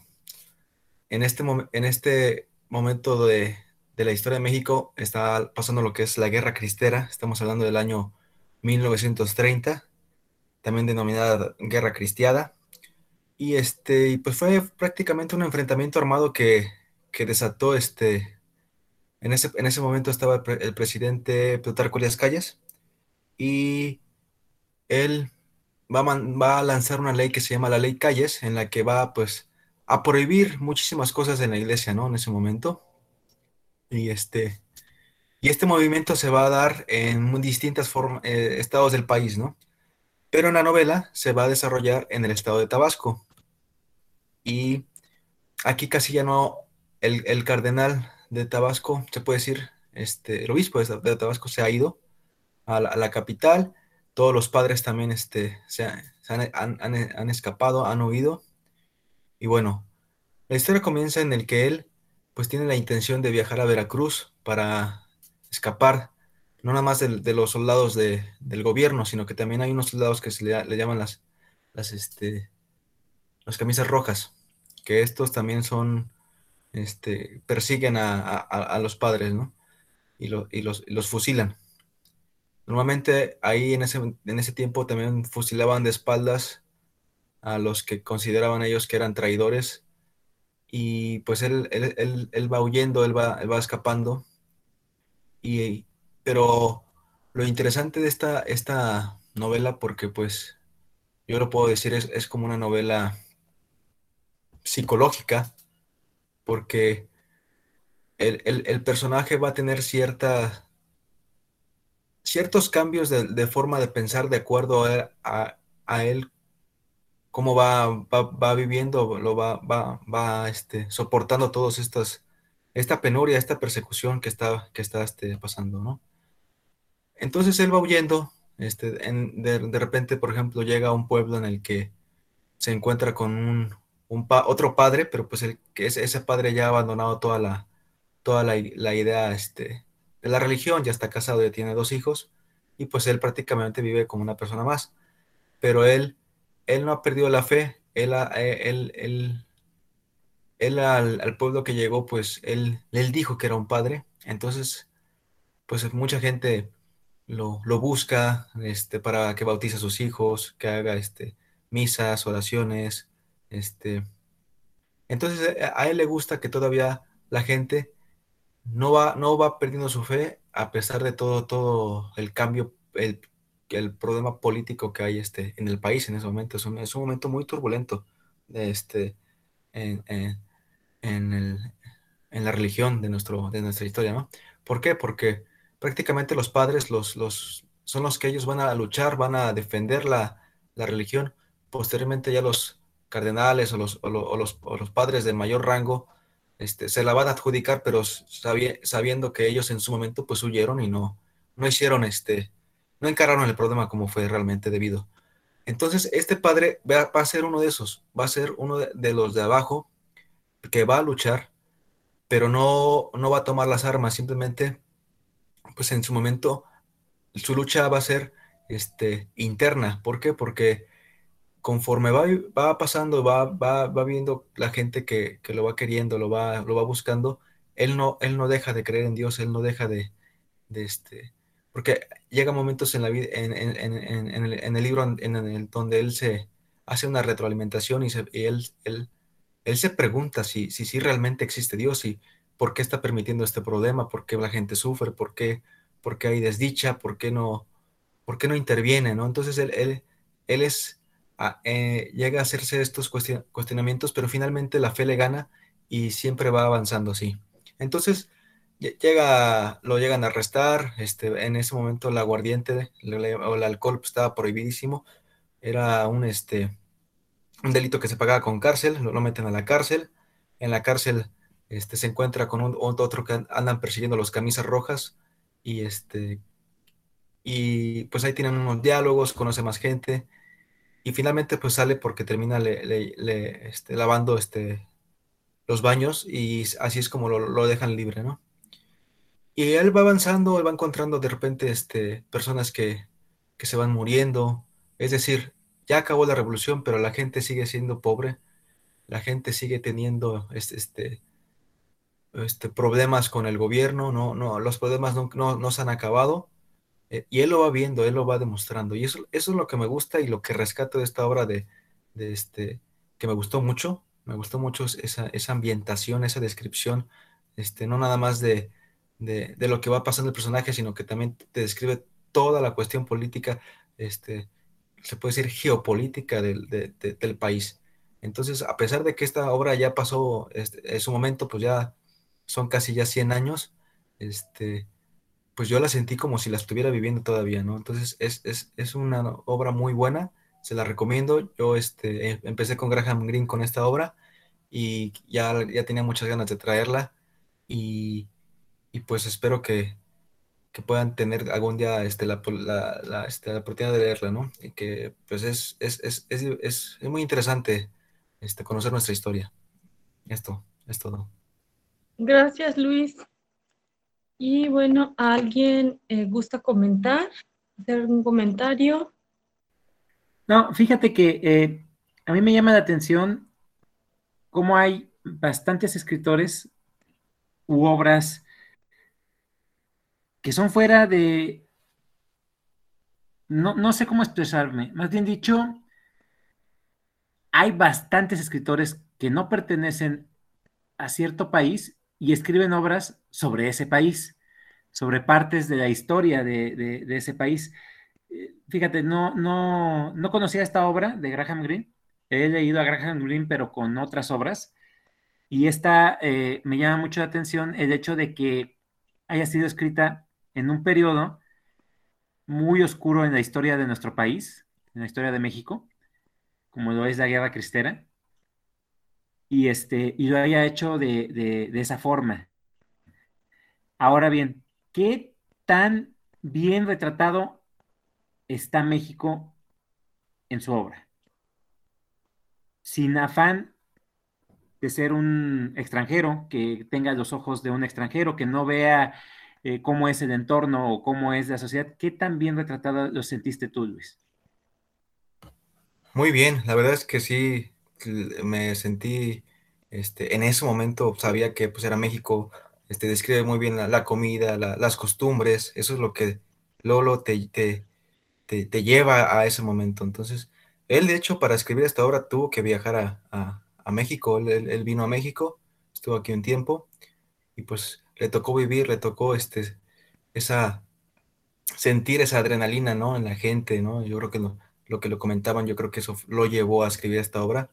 Y sí es considerada, como de las mejores que tiene y, vaya que sí me gustó mucho y, sí, sí, como dices tú, lo, lo sabe describir muy bien a los mexicanos. Bien, entonces me llama la atención y sí me da, me da curiosidad por ver qué tanto, qué tanto impregnó de nuestra cultura en esa obra, porque sí, este, definitivamente no es lo mismo que un, una persona de fuera hable sobre una situación desde dentro, ¿no? Gracias, Luis.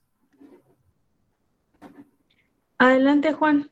Me estaba acordando que hubo otro escritor brasileño, no recuerdo su nombre, pero su libro se llama Vecinos Distantes, y también hizo una, una fotografía del México de los 60 los 70 Pero no me acuerdo del autor. ¿Alguien recuerda el autor de, se llama el libro Distant Neighbor?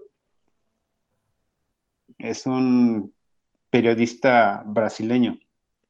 Y hace lo mismo, hace un retrato de México, lo divide, eh, decía, por ejemplo, cuando le preguntas a un niño quién fue el padre de, la patria y el niño dice, no tengo idea.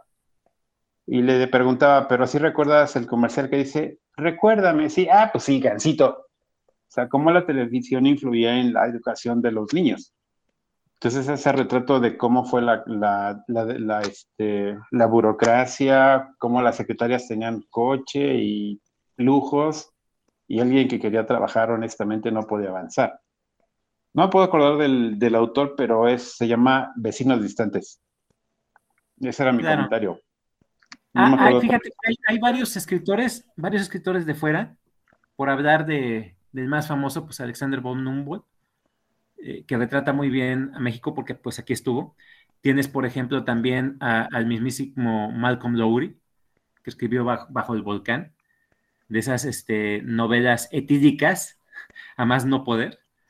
Eh, tienes varios escritores, ¿eh? definitivamente hay mucho material de fuera, de, escritores de fuera, que, hacen un buen este, retrato de nuestra sociedad, pero yo creo que en general, ¿eh? a, través del mundo, hay muchísimos escritores de otros lugares que hacen muy buenos este, retratos de, diferentes países. Tienes a, Leonuris, por ejemplo, que hace un retrato muy, muy interesante de lo que es eh, los países este, de Afganistán, del Medio Oriente. Tienes a, escritores este, australianos que hacen eh, retratos muy, muy interesantes de lo que es Inglaterra, de lo que es este, África, y tienes eh, muchísimos más que hablan sobre México y tal vez de forma más fantasiosa, como por ejemplo Graham Hancock, que hace una historia muy interesante de la conquista de México, pero que mete elementos totalmente fantásticos, sin demeritar nuestra cultura. Y eso lo, celebro mucho yo, que en ocasiones hay otras personas que tienen una visión más coherente que el propio, eh, el propio este, mexicano, podríamos decirlo. ¿Ibas a comentar algo, Mabel? Sí, ya me acordé de qué autor habla Juanito. Es un libro que tengo acá en la casa de ustedes. El nombre de Pilen sí no lo recuerdo, pero el apellido es algo así como Cediño, Ceciño. Y sí, es un libro excelente. El de este de Vecinos Distantes. Muy bueno. Lo recomiendo ampliamente. Porque como dices, muchos extranjeros han escrito sobre nuestro país, conocen quizás mejor nuestra historia más que nosotros, entonces se profundizan mucho en los temas. Entonces, bastante interesante y sí me gustó mucho, Luis, tú, el libro que nos presentaste. Es un tema muy controvertido y muy actual, aunque es algo que sucedió hace muchísimos años, pero muy buena recomendación. Gracias. Gracias, Mabel. Adelante, David. Este libro sí o sí es garantía. Ahí les va. El autor vino aquí a estudiar. Eso se nota pasión por lo que hace. Ni modo. Luego, e, este, así de la guerra, de la persecución, me gusta el tema justificado de la religión, de cómo a protagonista la afecta y todo lo que dijo Luis. Y lo más importante es que comenta Luis de que puede ser actual, así tanto escrito o como lo percibe, así juntando todos esos elementos, yo creo que este es un gran, gran libro. Gracias, David. Iván, ¿y querías comentar algo? Sí, sí, gracias. Este, bueno, pues hago mi comentario y ya me, me, me continúo, que ya me, toca presentar mi libro, pero, pero antes de presentar el mío quería decir que en el tema como lo que ha presentado Luis, eh, la verdad es que terminan siendo muy buenos ese, tipo de libros. Eh, se puede cumplir esa famosa frase que dice que nadie es profeta en su propia tierra. Eh, a mí por lo menos me ha quedado muy marcado Gary Jennings con Azteca, que es norteamericano, y lo mismo con, con que hizo Macario y que cuento de canastas, eh, canasta de cuentos mexicanos. Entonces, que sí son, son personas extranjeras que hablan de México y ahora con, con Green que nos ha presentado Luis, pues creo que se une a, la lista de esos escritores que, que, hablan bien de México y que además que, que gusta, ¿no? Como lo hacen. Y pues bueno, ya voy a aprovechar que tengo el uso del micrófono para, para presentar mi, mi libro y bueno, pues ya soy, soy el último para cerrar la pinza de hoy, pero también este, mi, mi, presentación es breve. Eh, es breve porque es una obra de teatro y normalmente las obras de teatro pues se, se cuentan rápido, se dice rápido. Y segundo, porque también el, el personaje que, del que habla la obra de teatro, el, el, este escritor es español y se llama Enrique Gaspar, el, en realidad fue político y le gustaba la escritura y pues también tiene algunas, algunas obras eh, notables. Entre ellas, Enrique Gaspar es conocido porque tiene un libro que se llama El Anacronópete. Anacronópete, así se llama su libro. Este libro es famoso porque es el primer libro que habla sobre una máquina del tiempo. Y yo dije, ah, cara, yo, yo tenía ese dato con, con George Herbert Wells, el inglés que tiene el libro con ese título. Pero este amigo le ganó por 10 años.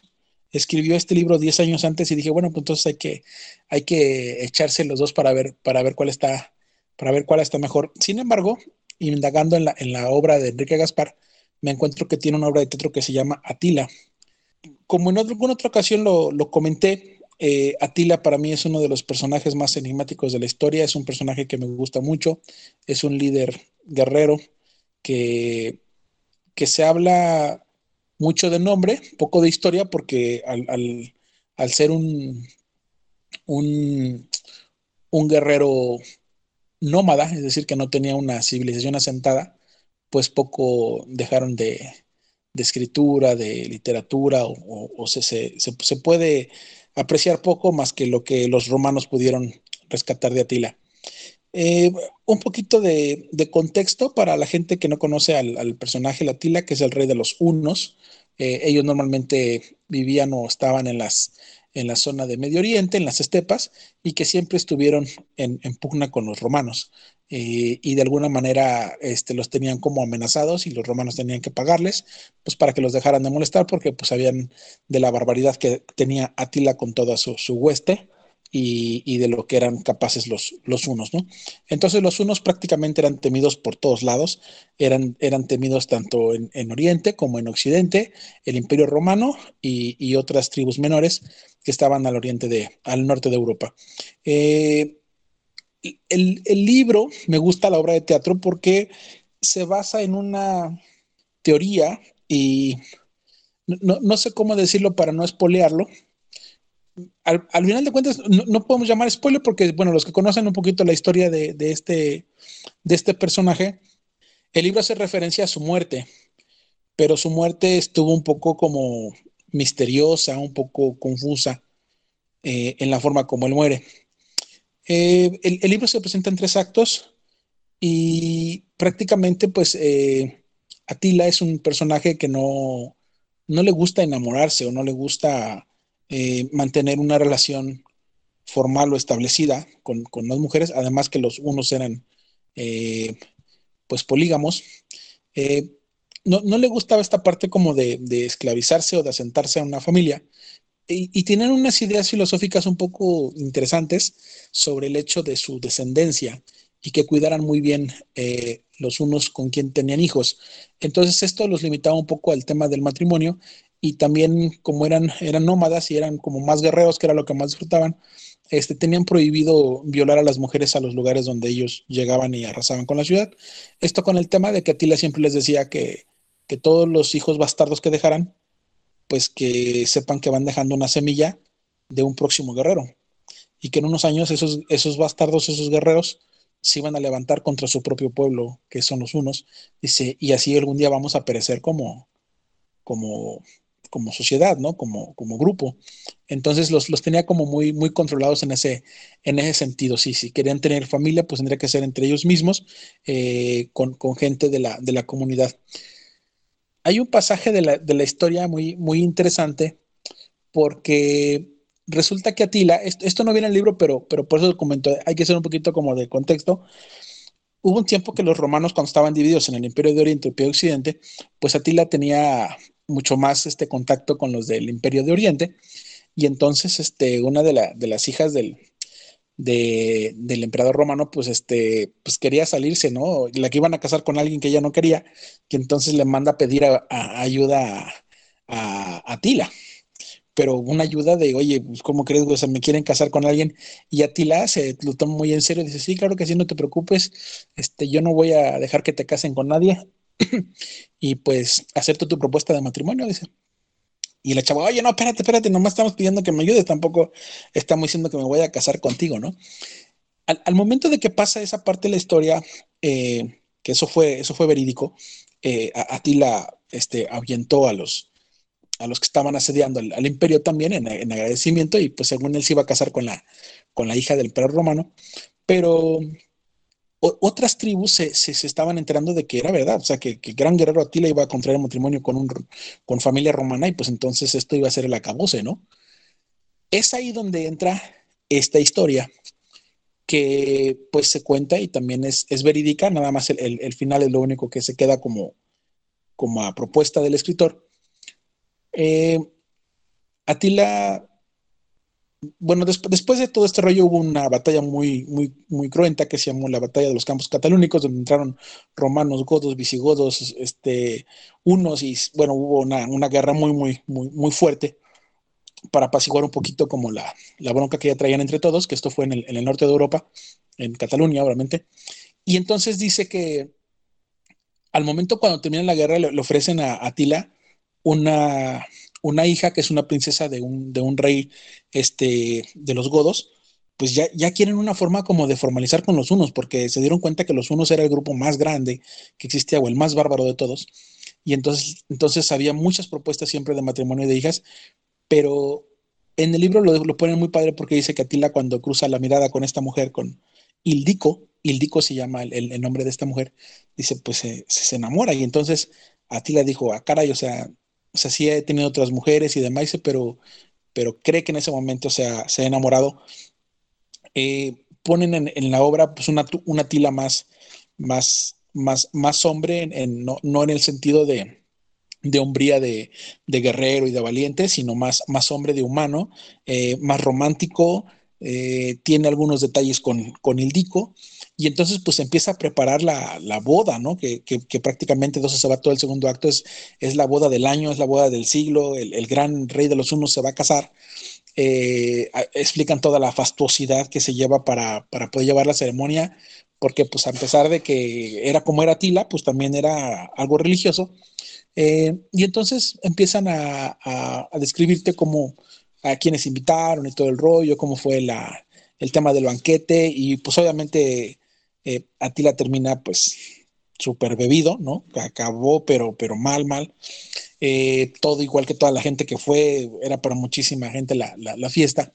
Y aquí eh, sí, voy, sí voy a contar el, final, porque, porque es, es, parte de la historia. Pero cuando uno no ha leído a Atila o no conoce bien su historia, pues uno pensaría que Atila, como fue el gran guerrero, que de los unos, pues que murió en batalla y murió en glorioso, ¿no? Pues lamentablemente no. Atila muere en, su lecho, en su cama, en la noche de bodas. Y entonces es precisamente de ahí donde viene la idea de ese escritor, porque posteriormente pues se creyó y mucha gente creía que que la mujer lo había, lo había matado. En realidad, pues la historia no cuenta eso porque en ningún momento los, los unos tomaron venganza contra los godos o los, los visigodos, sino los, no los atacaron, ¿no? En venganza de decir, oye, pues mataron al rey, pues vamos y destruimos, ¿no? Se, cree que murió en, en, condiciones de ahogamiento natural, eh, con, un, con reflujo, y que pues en, esa forma falleció, ¿no?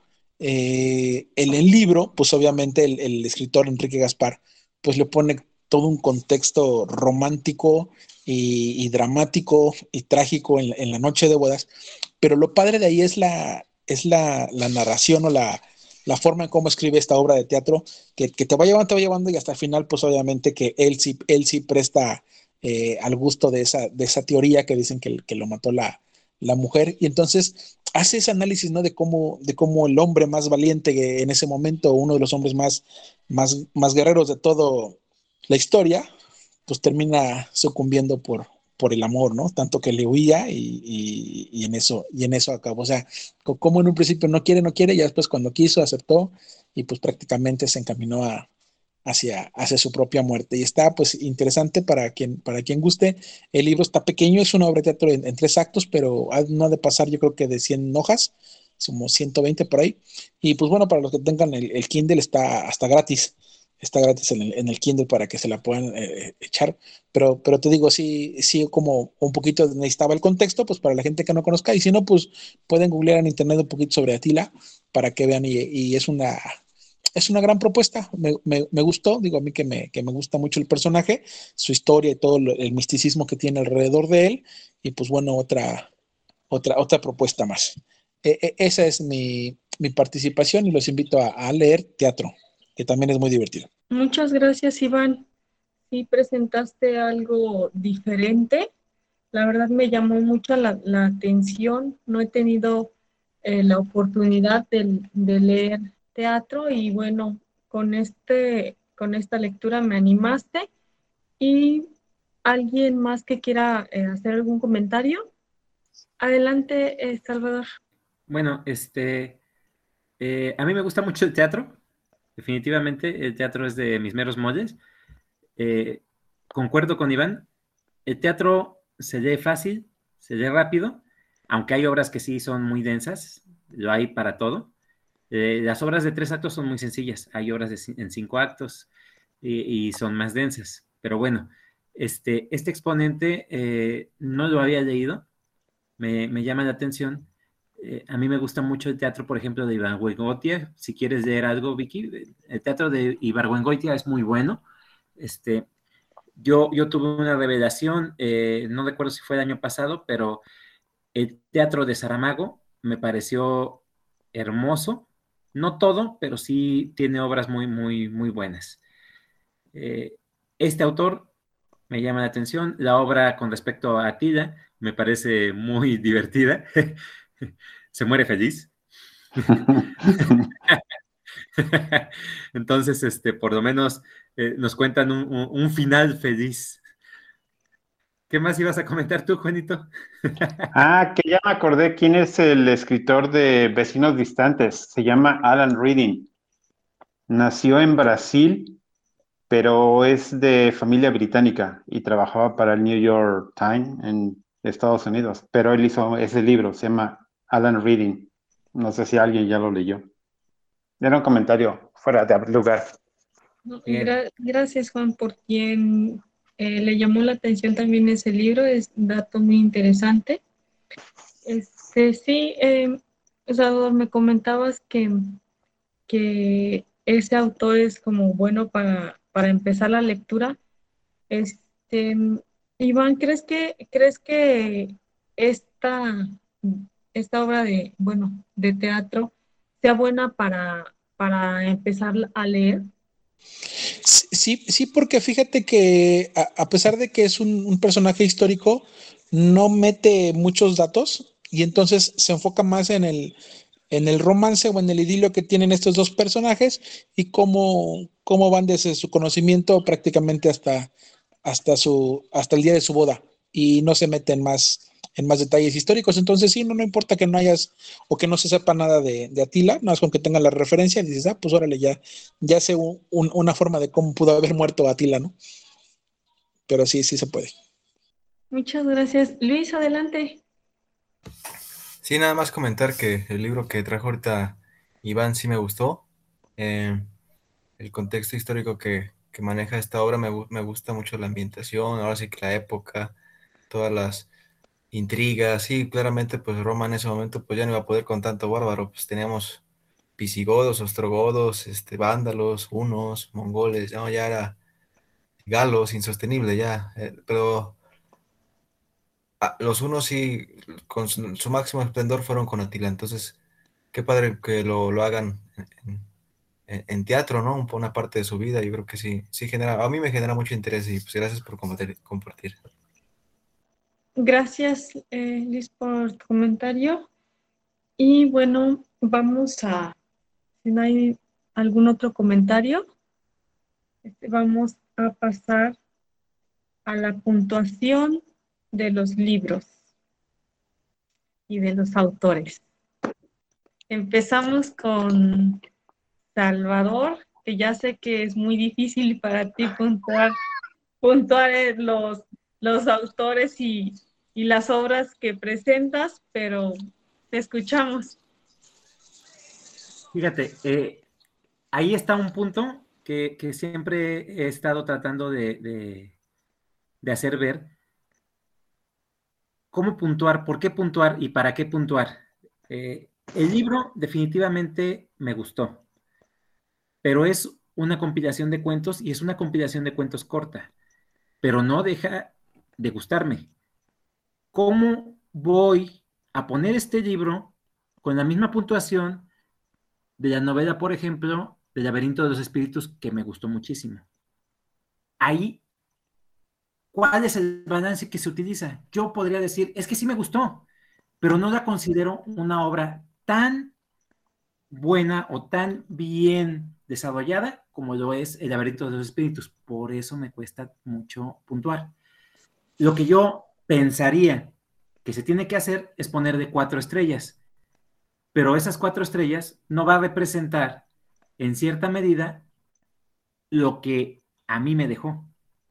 Por eso es que me cuesta puntuar, pero no le voy a dar las cinco estrellas porque no considero que tenga el mismo peso que la Iliada, o que tenga el mismo peso que la Odisea, o que tenga el mismo peso que el Resplandor, y aún así me gustó.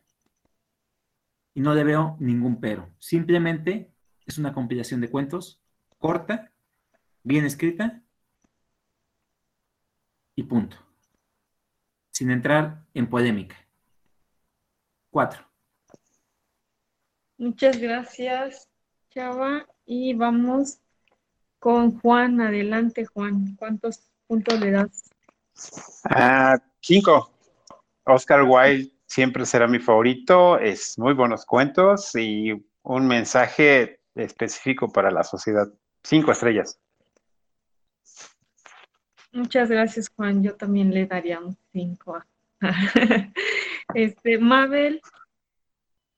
Sí, yo le pondré también cinco estrellas, tanto al libro como a su autor. Gracias, Mabel. David, ¿qué puntuación le das? A después le doy cinco estrellas por lo divertido y genial que está y por supuesto por el rito de Chu. Cinco estrellas. Muchas gracias, David. Luis, ¿cuántos puntos le das? A Poder y la Gloria, la verdad, le, le merece cinco estrellas. Es un libro que me encantó de principio a fin, por eso yo creo que merece esa puntuación. Muchas gracias, Luis. Iván, Sí, gracias. Qui- Quiero compartir con, con mi amigo Chava y si, y si esto le puede, le puede ayudar un poco y le puede servir. Eh, en alguna ocasión leí el, el tema de las, de las puntuaciones y, y yo lo asemejo, como en una ocasión lo hice de broma, pero es en serio, se asemeja mucho con el tema de los clavados, que a veces nosotros vemos que en clavados les ponen siete y dices, oye, pues es un mal clavado. Y no, para los jueces en los clavados, un 6 es, es un regular, el 7 es bueno, el 8 es más que bueno, el 9 es un muy buen clavado y el 10 son excepcionales. Entonces, en el tema de las estrellas de los libros pasa algo similar. En alguna ocasión eh, leí en una, en una ponderación donde decían que una estrella es un libro malo o que no te haya gustado. En dos estrellas es un libro regular. Tres estrellas es un libro bueno. Cuatro estrellas es un libro muy bueno. Cinco estrellas es un libro excelente. Y dentro de esos excelentes puedes tener, como por ejemplo tú dijiste. La Iliada y esos. Bueno, yo también tengo muchos libros de cinco estrellas, pero aparte tengo mis favoritos o el top que dices, no, pues esos son incalificables, ¿no? Entonces, yo más o menos así trato de guiarme y pues bueno, sí. Decirle que bueno, si, si, si se te hace más pelotas, pues ni modo, amigo, ya, ya, este, ya veremos ahí cómo vas puntando tus libros. Yo hoy voy a ponerle cuatro estrellas a, a- a este libro. Eh, está, está bueno por la parte eh, del romance, pero a mí sí me hubiera gustado leer un poquito más de, de historia en, en la obra y por eso le voy a poner que a mi percepción es un muy buen libro, con cuatro estrellas. muchas gracias, Iván. Y bueno, yo voy a, a este, a este libro. Me- como les comentaba, sí me, me gustó porque al principio me, me empezaba a atrapar y a, a llevar a, a esos escenarios, ¿no? Estos pensamientos muy vagos que, que tenía la, la protagonista. em, me, me hacían eh, revolverme, tal vez eh, seguir leyendo a, a este, a este autor y por el momento yo le voy a dar cuatro estrellas también al amuleto de Roberto Bolaño. Pues eh, muchas gracias, muchas gracias este, por, por haber estado aquí y bueno, vamos a pasar a, a despedirnos esta noche y bueno, empezamos con, con Salvador. Bueno, una noche muy interesante, variada, a pesar de que eh, repetimos algunos cánones, como lo fue con Stephen King. Creo que eh, se vio muy bien, muy bien el programa. Les agradezco mucho a la gente que nos haya escuchado, ya sea esta noche, en la mañana o en el momento en que sea. Eh, a mis compañeros, a Mabel, a ti Vicky, Juanito, David, Luis, Iván. Les agradezco mucho haber compartido este momento conmigo y espero que toda la gente se haya divertido como nosotros lo hemos hecho. Yo me divertí mucho y me retroalimentó bastante y no me queda más que decir gracias totales. Buenas noches, Salvador. Juan. Pues buenas noches a todos, esperando que les haya gustado lo que hemos compartido y que pues haya más gente que se interese en leer.